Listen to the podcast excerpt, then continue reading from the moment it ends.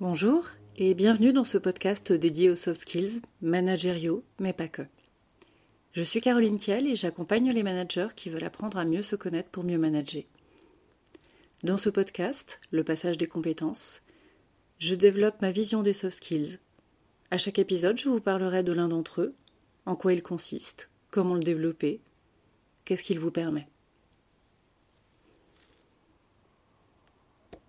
Aujourd'hui, dans ce nouvel épisode, nous allons parler d'empathie. Alors d'abord une première chose. Comme dans chaque épisode, nous allons parler d'une compétence. Une compétence, c'est la capacité à faire quelque chose. Donc l'empathie en soi, ça peut être, c'est un très joli mot, ça peut être une qualité. Quand on parle de soft skill, quand on parle de compétence, on parle de la capacité à faire preuve d'empathie. C'est important parce que c'est important de retenir qu'en termes de compétences, on parle toujours de comportement et d'action. Quand j'écris le titre de cet épisode, euh, en fait, je, pense forcément à euh, une phrase dite par l'un de mes étudiants euh, dans un cours d'éthique que, que, je donne à l'université Lyon 1. Quand je les interroge sur leur capacité d'empathie, jusqu'où va leur empathie, l'un d'eux me dit Mais madame, comment voulez-vous qu'on ait de l'empathie pour des personnes qui pensent qu'on peut soigner le Covid en buvant de l'eau de Javel. Et je vous avoue que j'ai eu un blanc. J'ai eu un blanc parce que je ne m'attendais pas à cette réponse. Et alors, autant je pense, vraiment, il, me semble hein, que cette histoire d'eau de Javel s'est révélée être une fake news ou que c'était pas ce qui avait été dit, j'en sais rien. J'espère vraiment que des gens aux États-Unis n'ont pas bu de l'eau de Javel pour se soigner du Covid, très honnêtement. Mais en même temps, pourquoi cette phrase m'intéresse? Parce que, oui, mon rôle en tant que prof est d'aller les chercher et de leur dire Mais vous vous rendez bien compte que ça va plus loin que ça, etc. Et en même temps, une partie de moi en entendant cette phrase, alors que je suis coach, que je suis RH, tout ce que vous voulez, une partie de moi les comprend une partie de moi est capable de se dire Bah ouais, j'avoue. Alors pas dans l'idée du ils ont eu ce qu'ils ont mérité, mais dans l'idée du c'est compliqué de, d'avoir de, de l'empathie pour ces personnes-là. Sauf que forcément, de par ma formation, de par qui je suis, je garde du recul et on en a débattu. Et en fait, ce que je leur ai dit à ce moment-là, ou au cours suivant d'ailleurs, je pense. Je pense que ma réflexion n'est pas venue sur le moment. Je crois qu'au contraire, c'est très exactement dans cette phrase que se cache la véritable empathie. Quelle est la définition de l'empathie? L'empathie, la capacité à faire preuve d'empathie, j'y reviens toujours, c'est la capacité de se mettre à la place de l'autre. Sauf que forcément, se mettre à la place des personnes qui pensent comme nous, ou presque, de celles qui nous ressemblent, de celles qui sont touchées par les mêmes choses que nous, ça c'est pas une compétence, c'est facile, c'est le propre de l'être humain. Quelqu'un qui nous ressemble, on se comprend, c'est simple. Parfois c'est de la sympathie, parfois ça demande un petit effort, mais en tout cas ça reste facile. Alors que l'empathie c'est plus complexe. Et c'est notamment beaucoup plus complexe que ce que nous vendent les rayons développement personnel des librairies. Et le moins qu'on puisse dire, c'est qu'ils sont développés et très fournis. Une petite précision sémantique peut-être, avant de continuer. L'empathie, ça n'est ni la gentillesse, ni la bienveillance, ni la compassion. C'est important de le préciser pour définir de quoi on parle ici. Et c'est important de le préciser aussi parce que parfois l'empathie est très décriée comme étant un truc de bisounours. Alors, quand je dis que l'empathie n'est pas la gentillesse, la gentillesse, c'est être aimable, c'est être agréable avec autrui. C'est être sympa, la gentillesse. Être gentil. Même si parfois certains vous diront que être gentil, ça veut dire être un peu idiot. Ça, je ne le comprendrai jamais, mais c'est un autre débat et qu'on aura un autre jour. L'empathie, ce n'est pas non plus la bienveillance. La bienveillance, ça va toucher à la compréhension, à l'indulgence. Attention, quand je dis ça, je suis très attachée et à la gentillesse et à la bienveillance. Je pense que la gentillesse et la bienveillance font notamment partie de ce qui nous permet de vivre tous collectivement en société. Et heureusement, dans des collectifs, on a en général autour de nous plus de gentillesse et de bienveillance que, que d'agressivité et de personnes qui s'agacent après nous. Mais c'est pas l'empathie. Le troisième que je vous donnais tout à l'heure, la compassion, c'est encore différent. La compassion, c'est le sentiment de pitié. C'est une sensibilité particulière face aux épreuves d'autrui. La compassion, euh, pour en avoir discuté avec pas mal de, de, psy notamment, c'est toujours quelque chose d'un peu compliqué parce que ça, vient questionner notre posture. Euh, on est parfois dans la compassion entre la pitié, la culpabilité, le jugement, peu importe, mais dans tous les cas, la compassion, c'est intéressant. Euh, ça peut apporter des choses, mais dans tous les cas, c'est un positionnement très particulier, potentiellement glissant, mais qui n'est pas l'empathie. Faire preuve d'empathie, c'est la faculté de se mettre à la place de l'autre, de percevoir ce qu'il ressent.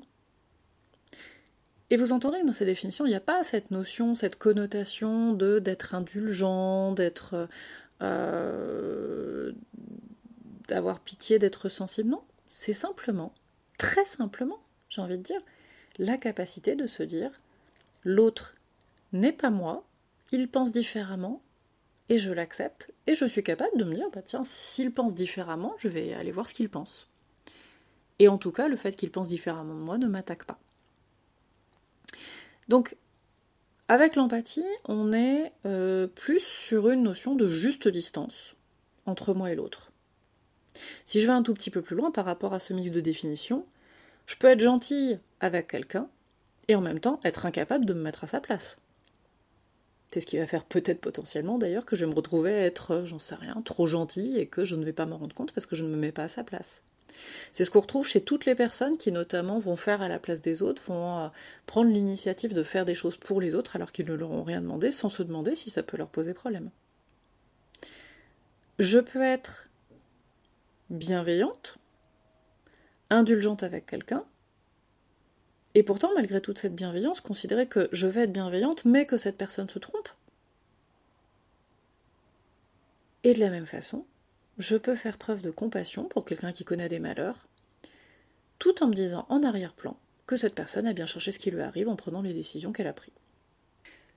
Dans ce registre, je vous renvoie à un excellent livre, d'ailleurs, petite parenthèse, je vous renvoie donc à un excellent livre qui s'appelle euh, Où va l'argent des pauvres? Fantasmes politiques et réalité sociologique de Denis Colombi.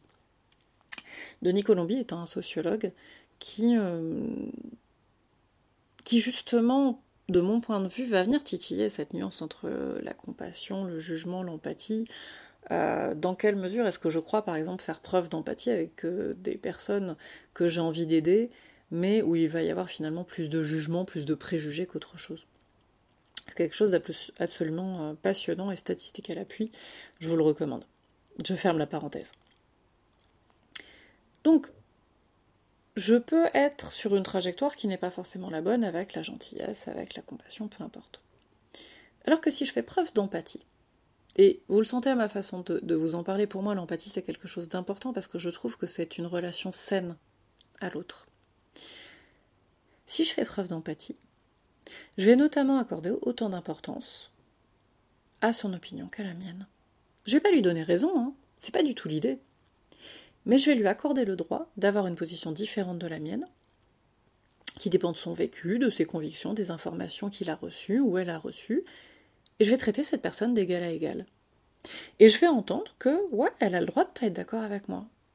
Et que non, ce n'est pas que c'est un sombre crétin. Ça arrive. On va pas se mentir, ça nous est déjà arrivé à tous. Mais le principe, si je suis capable de faire preuve d'empathie, c'est que je vais être capable de me mettre à la place de cette personne et peut-être même d'imaginer quelles sont ses raisons si tant est que je ne puisse pas lui demander. Si j'ai choisi de traiter cette compétence parmi les premières de ce podcast, c'est qu'elle me semble absolument fondamentale.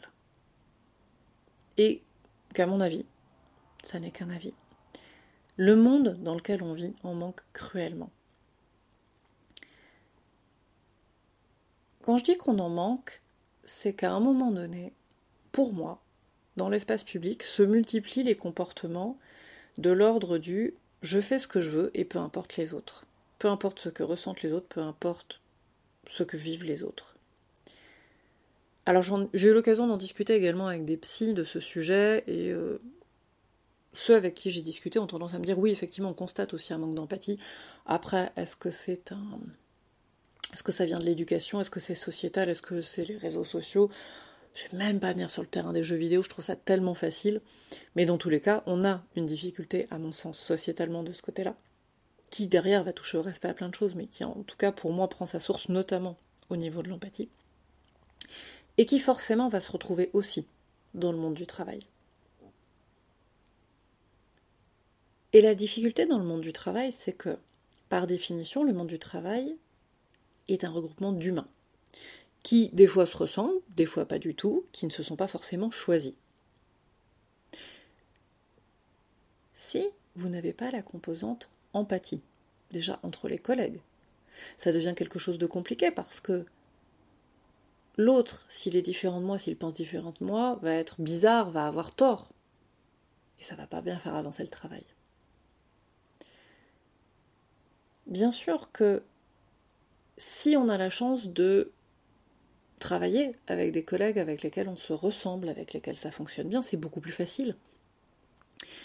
On a tous connu, en tout cas je vous le souhaite, cette équipe que, l'on rejoint dans laquelle on se sent bien instantanément. On n'a même pas besoin d'empathie, on se ressemble on est dans une forme euh, d'homogamie, d'homogénéité, euh, on est pareil, on a le même âge, on a les mêmes études. Euh. Moi j'ai connu ça à une époque dans une équipe RH. On avait à peu près toutes les mêmes études, de parcours relativement similaires.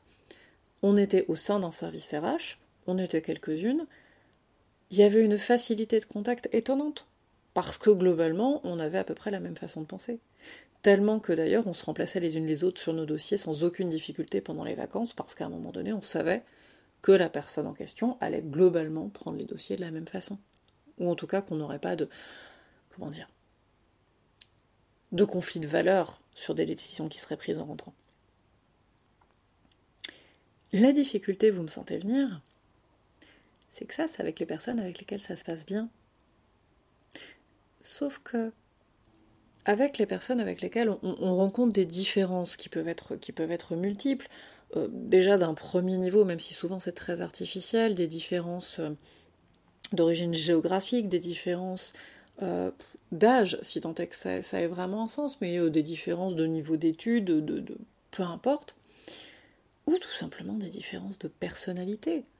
On n'est pas pareil, on fonctionne pas pareil, on n'a pas même, le même rapport au travail, euh, prenez simplement un groupe, une équipe, dans laquelle vous avez des personnes pour lesquelles c'est complètement ok de partir à 17h, qui ne penseront plus au travail en sortant, et ça se passe très bien pour elles, et mettez-les dans la même équipe que des staccanovistes forcenés, qui considèrent que euh, c'est ok de rester jusqu'à 20h, voire d'arriver à 7h du matin, et qui le week-end vont euh, continuer soit à travailler, soit à minima à s'interroger et, euh, et pourquoi pas envoyer quelques messages. Mettez ces personnes dans la même équipe. S'il n'y a pas un minimum d'empathie de chaque côté, c'est impossible que ça fonctionne. Vous allez vous retrouver avec deux clans qui vont se tirer dans les pattes. Et ça, on le constate tous les jours, nous, RH. Je dis bien nous parce que même si aujourd'hui je suis euh, consultante RH, formatrice, coach, peu importe, euh, on fait toujours finalement appel à moi pour le même type de dossier. Et concrètement, je vois tous les jours ces difficultés-là. Et en fait, dans ce cas-là, quand on a des différences de, de, de vue aussi prononcées, on a deux options. La première, elle est simple, elle est agréable pour l'ego, elle est très très confortable. La première consiste à considérer que j'ai raison et que l'autre a tort. C'est ce qu'on appelle, nous, euh, nous coachs, euh, une position haute par rapport à l'autre. On va lui expliquer qu'il n'a pas compris. On va être sur une forme de jeu de pouvoir, souvent pas très sain, parfois toxique, on va s'affirmer de la mauvaise façon, on va vouloir gagner, il y aura un gagnant, des perdants, euh, voire plusieurs gagnants et un seul perdant, peu importe.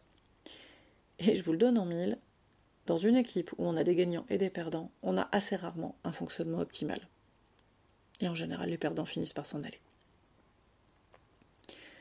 La deuxième option, la deuxième façon de vivre la relation à l'autre dans ces cas-là, consiste à accepter que j'ai une façon de voir les choses qui n'est pas celle de l'autre et que je peux ne pas comprendre cette façon de voir, peu importe, c'est pas grave.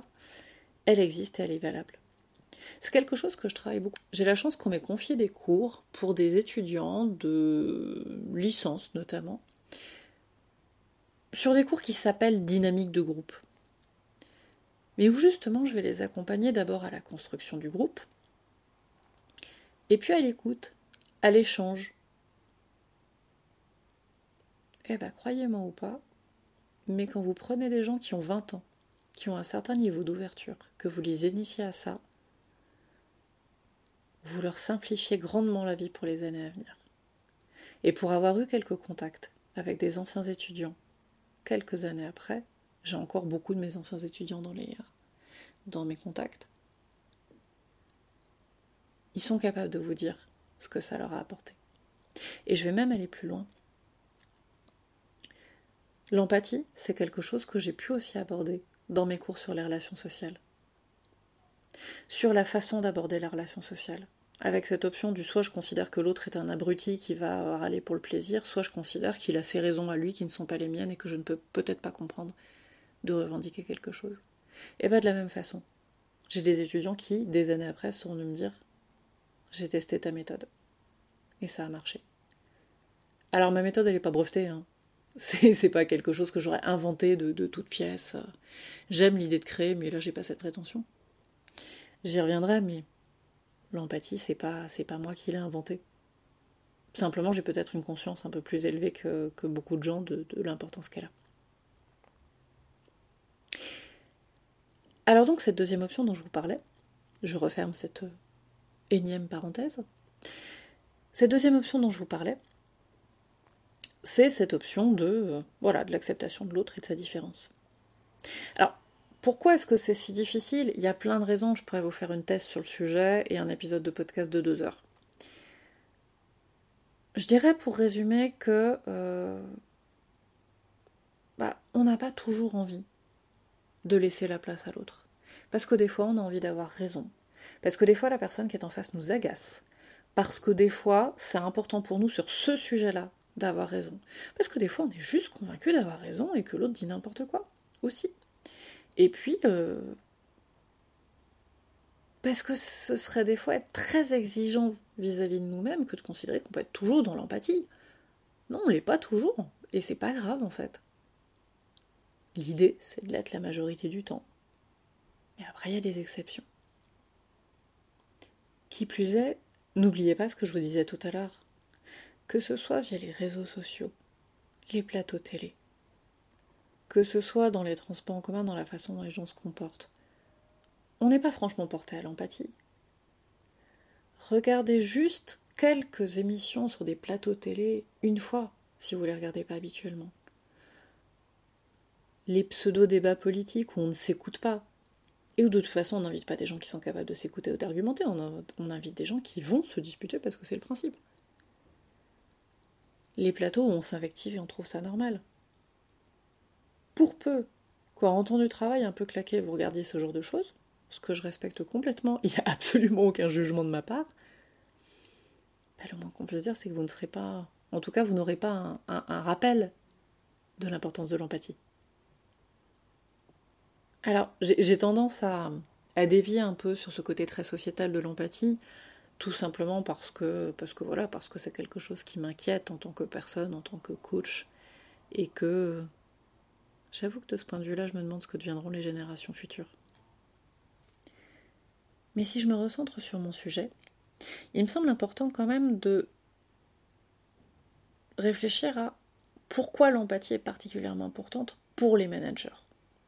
Parce que là, on parle du monde du travail en général. Et oui, c'est important dans le monde du travail, ok. Mais pourquoi pour les managers? Parce que pour le manager, pour moi, c'est la base. Un manager doit avoir une capacité à comprendre comment son équipe fonctionne, comment les membres de, son équipe fonctionnent. Qu'est-ce qui fait que ça fonctionne Qu'est-ce qui fait que ça fonctionne pas euh, Et ce qui est terrible, c'est que dans, certaines théories managériales, alors très vieille école, hein, c'est rarement euh, les, théories du 21e siècle, mais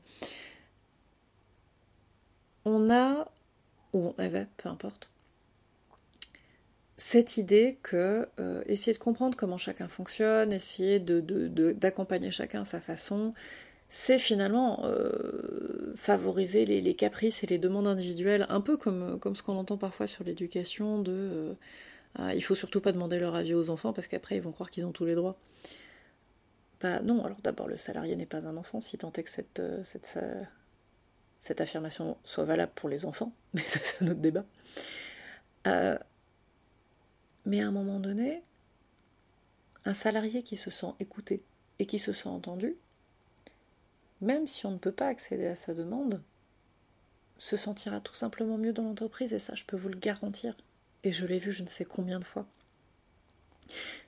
Donc un manager qui sera capable, pour motiver son équipe, pour l'embarquer, pour l'emmener loin, de comprendre comment elle fonctionne, de comprendre les ressorts de chacun, ou tout simplement d'entendre que l'un de ses salariés n'est pas d'accord avec lui sans se sentir attaqué. Parce que c'est aussi ça, c'est l'empathie, la capacité d'empathie, c'est la capacité à prendre du recul et à se dire non, l'autre ne m'attaque pas quand il me dit qu'il n'est pas d'accord avec moi. Ça ne me met pas en défaut, il est juste pas d'accord avec moi. Et il a ses raisons. Et c'est parce que je vais creuser ses raisons que je vais comprendre. Et que peut-être que je vais le convaincre, peut-être pas, mais à minima par respect, par voilà, je vais, je vais aller chercher ce qui se passe pour lui. Et du coup, ici, j'ai envie de revenir aux nuances que je donnais tout à l'heure. Pour un manager, faire preuve d'empathie, c'est pas avoir pitié de ses salariés, c'est pas dire oui à tout, c'est pas être trop gentil ou très gentil. Oui, la gentillesse et la bienveillance, c'est très intéressant pour un manager, mais là, c'est pas ça. C'est juste être à l'écoute et comprendre ce qui se passe pour ses salariés. Je vais vous donner un exemple. Ça vient d'une formation que j'ai faite très récemment, avec des managers top, membres d'une même équipe, et il se trouve que je les accompagne. Et on parlait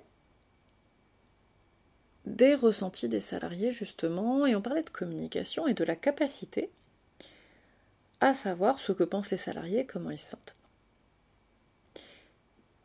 Et ces managers que j'accompagnais me disaient Oui, mais tu vois, le problème, c'est que nous, on le dit quand quelque chose ne va pas.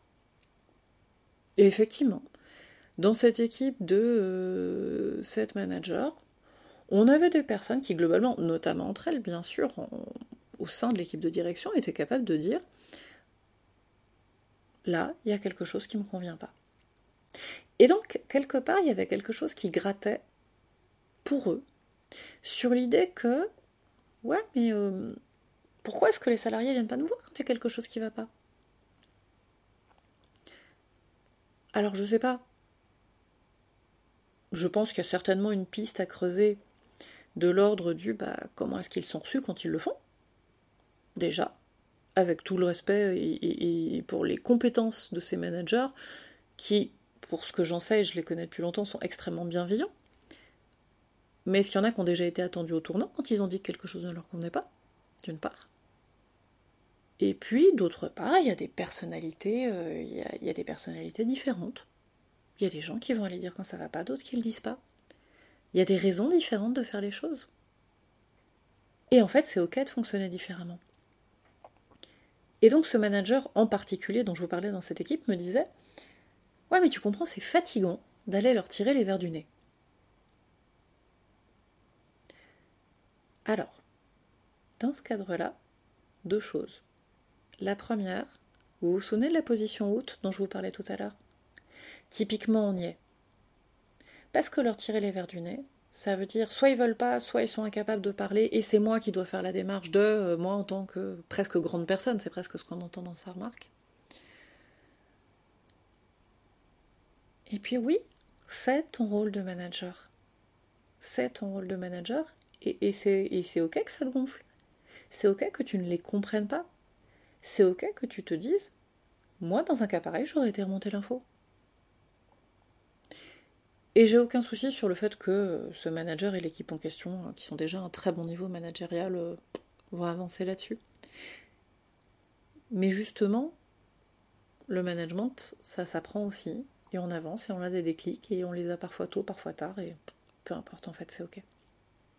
Alors pour finir, j'espère vous avoir convaincu que la capacité d'empathie est fondamentale pour un manager. Peut-être même que vous étiez déjà convaincu. Et vous l'aurez compris, elle n'est certainement pas indispensable que pour les managers. Vous vous demandez peut-être comment on peut développer ces capacités d'empathie. Je l'ai évoqué très rapidement tout à l'heure.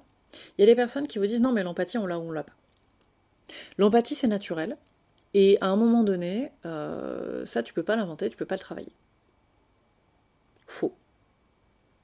Faux et je peux vous le prouver résultat à l'appui. Bien sûr que si, ça se travaille. Et c'est là qu'il ne faut pas confondre.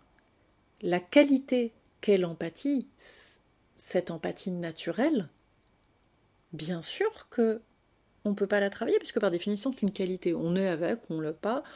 On pourrait s'interroger sur le côté, euh, la différence entre l'inné et l'acquis. Est-ce qu'on l'a parce qu'on nous a appris à l'avoir quand on était enfant, ou est-ce qu'on est né avec? C'est souvent quelque chose qui est associé aussi à une forme de sensibilité les personnes très sensibles euh, sont souvent des personnes qui ont une capacité d'empathie assez, euh, euh, à se développer. Mais là, on est dans la qualité, la qualité de la personne qui est éventuellement empathique ou pas par nature. Moi, je vous parle de la capacité d'empathie. Et oui, on peut apprendre, quand on n'est pas empathique naturellement, à aller vers l'autre et à se mettre à la place de l'autre. Et ça me fait penser à une étudiante que j'ai vue sur une journée cette année. Et pareil, je leur faisais travailler l'empathie. Et cette étudiante me regarde et le plus sérieusement du monde, mais vraiment, extrêmement sérieusement, me dit Oh bah vous savez, moi madame, j'ai déjà pas d'empathie avec mes proches, alors c'est pas pour en avoir avec des collègues. Hein. J'aurais aimé avoir le temps de creuser individuellement avec cette personne pour savoir si vraiment elle n'avait pas d'empathie, si elle le surjouait, que si elle avait un problème avec l'idée d'empathie, il y avait probablement quelque chose. Mais même cette personne, je suis persuadée que j'aurais pu l'accompagner pour évoluer sur le sujet. Encore aurait-il fallu qu'elle le veuille, là en l'occurrence c'était pas le cas. Mais encore une fois, je pense qu'il y avait autre chose à creuser derrière. Alors, comment travailler le sujet? Donc, Dans mes formations, mes coachings, mes accompagnements, je vais avoir pas mal d'approches différentes et notamment des exercices sur le sujet.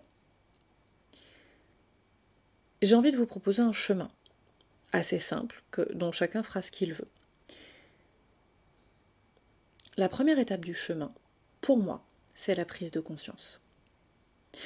Souvent, les personnes qui ont, euh, du mal avec cette notion d'empathie sont des personnes qui sont convaincues qu'il y a une vérité que euh, y a la réalité, qu'il y a les gens qui ont tort et les gens qui ont raison. Et ça, très honnêtement, à part si on parle de la température du jour ou de notions de même type, pareil. Je peux vous démontrer que c'est faux, je trouverai toujours quelqu'un qui ne sera pas d'accord avec vous.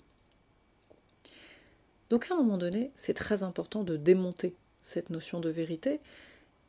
Alors, ça peut se faire par plein de choses. Moi, j'aime beaucoup le travailler par la prise de conscience.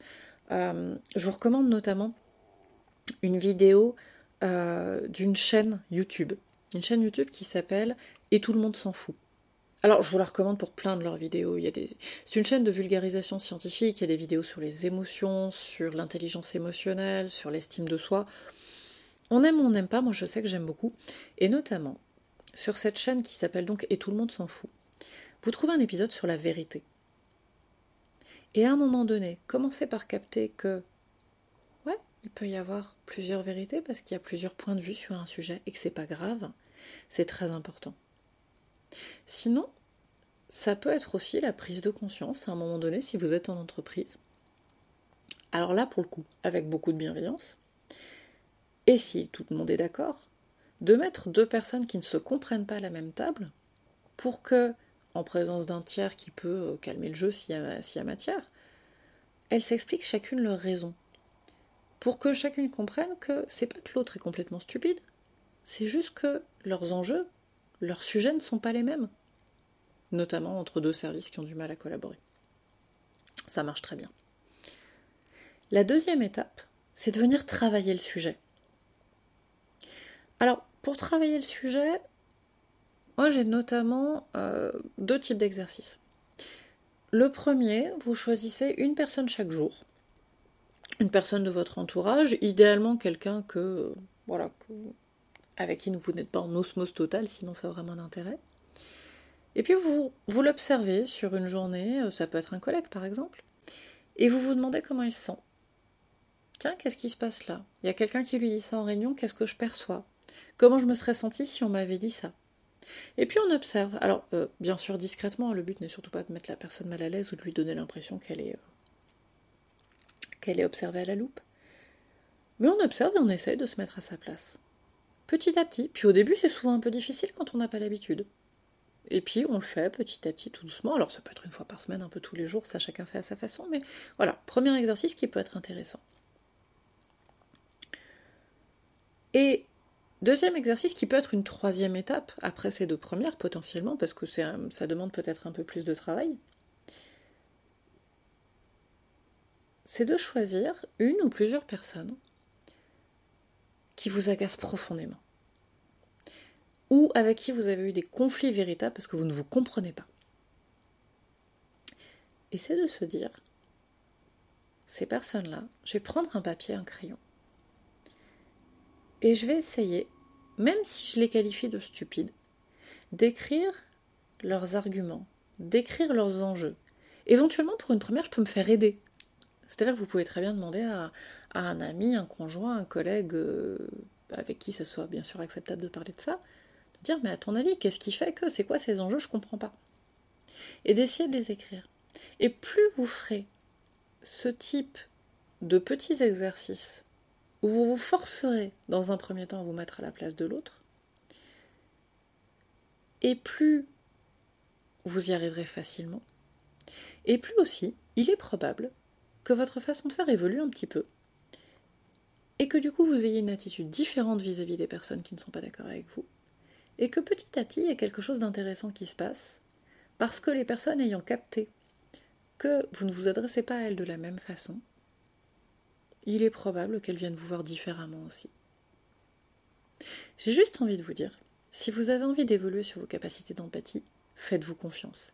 Si vous avez envie d'accompagner quelqu'un qui devrait évoluer dans ses capacités d'empathie, faites-lui confiance. Juste, on y va, petit à petit. On l'a pas de base? C'est pas grave, on s'entraîne et ça vient. Et encore une fois, d'expérience pour avoir accompagné des gens sur ces sujets, ça marche. Parfois ça prend du temps mais ça marche. Et j'ai juste envie de conclure cet épisode par une remarque que m'a faite un collègue il y a des années. Ce collègue m'a dit Dis-toi bien que si quelqu'un fait quelque chose, il le fait parce qu'il pense réellement qu'il a de bonnes raisons de le faire. Et je valide à 100%. Les raisons qu'il a de faire quelque chose, vous les partagez ou pas, vous êtes d'accord ou pas. Ça, c'est pas grave. Mais plus vous comprendrez les raisons que quelqu'un a d'agir, quels sont ses enjeux, qu'est-ce qui fait qu'il prend cette position ou qu'il a cette opinion, et plus vous pourrez changer sur un pied d'égalité avec cette personne, et plus vous pourrez avancer avec cette personne.